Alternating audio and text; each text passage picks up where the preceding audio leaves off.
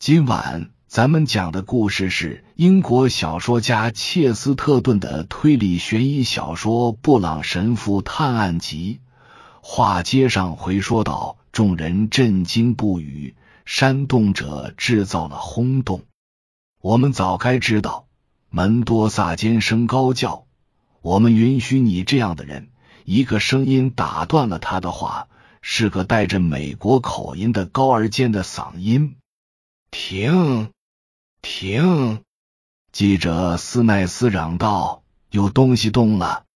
我发誓，我看见他动了。”他跑上台阶，奔向棺材。下面的群众莫名其妙的发狂躁动起来。接着，他一脸惊愕的转过头，朝卡尔德隆医生做了个手势，后者急忙上前跟他窃窃私语。当他俩再次从棺材边退后时，所有人都看得出死者的头改变了位置。人群爆发出兴奋的吼声，但又戛然而止，仿佛被凭空掐断了。原来棺材里的神父发出一声呻吟，用胳膊肘支起身体，正眨着眼，迷迷瞪瞪的望着人群。约翰。亚当斯、雷斯迄今为止只相信科学奇迹，直到多年之后，他仍然无法描述随后几天乾坤颠倒的乱象。他仿佛跳出了这个时空世界，活在幻境之中。半小时内，整个小镇及其周边地区都进入了一种前所未见的状态。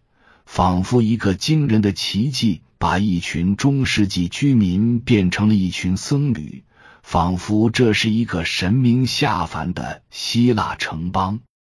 数千人拜倒在路上，数百人当场发愿信教，就连外来客，比如那两位美国人，都想不出、说不出别的话来，唯有啧啧称奇。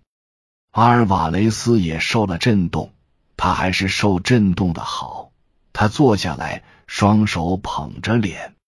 在这场致富风暴的中心，有个小个子在奋力发声。他的声音又小又弱，而人群的吵闹声震耳欲聋。他无力的打着手势，表现出抑制不住的恼怒。他来到人群上方的栏杆边。挥手示意大家安静，就像一只拍动短翅膀的企鹅。吵闹声略微平息下来，布朗神父愤怒至极，这是他头一次冲自己的子民发这么大的火。哦，你们这些蠢人！他颤抖着声音高喊：“哦，你们真蠢，愚蠢透顶！”接着。他好像突然控制住了自己，以较为正常的步态奔向台阶，急匆匆的往下走。你去哪里，神父？门多萨问，比往常更加恭敬。去电报局。布朗神父匆忙作答。什么？不，当然不是奇迹。怎么会是奇迹呢？世上可没有这么低劣的奇迹。他磕磕绊绊地下了台阶，人们争相挤到他面前，祈求他的祝福。祝福你们，祝福你们！布朗神父匆匆说：“上帝祝福你们所有人，赐给你们更多理智。”然后他一溜烟的跑到电报局。给主教秘书发了一封电报，谣传这里发生奇迹，望主教大人勿认可，并无此事。办完了事，他由于情绪激动，有点脚步踉跄。约翰·雷斯一把抓住他的胳膊，让我送你回家。他说：“不要让这些人烦你了。”约翰·雷斯和神父。回到住所落座，神父前一天一直埋头处理的信件仍然堆积在桌上，酒瓶和空酒杯仍立在神父放下的地方。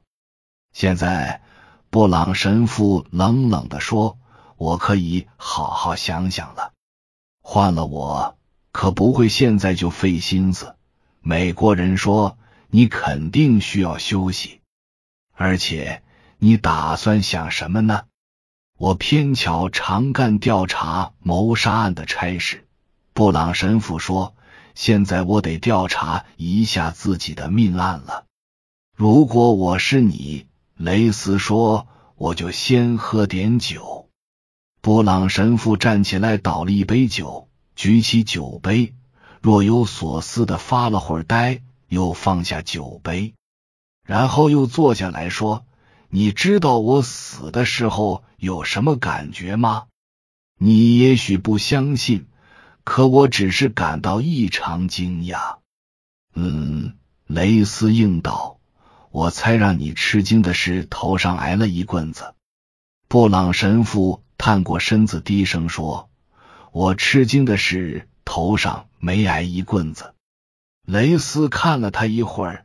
好像觉得那一棍子的效力太大，都把他打傻了。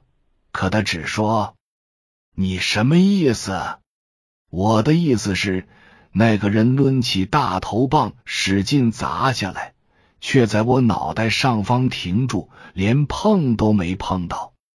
同样地，另一个家伙摆出拿刀捅我的架势，可是根本没划到我。简直就像在演戏，我想就是在演戏。可是接着就发生了非常离奇的事。以上是由奶锅大叔给您播讲，感谢收听。每天晚上二十一点三十三分准时开聊。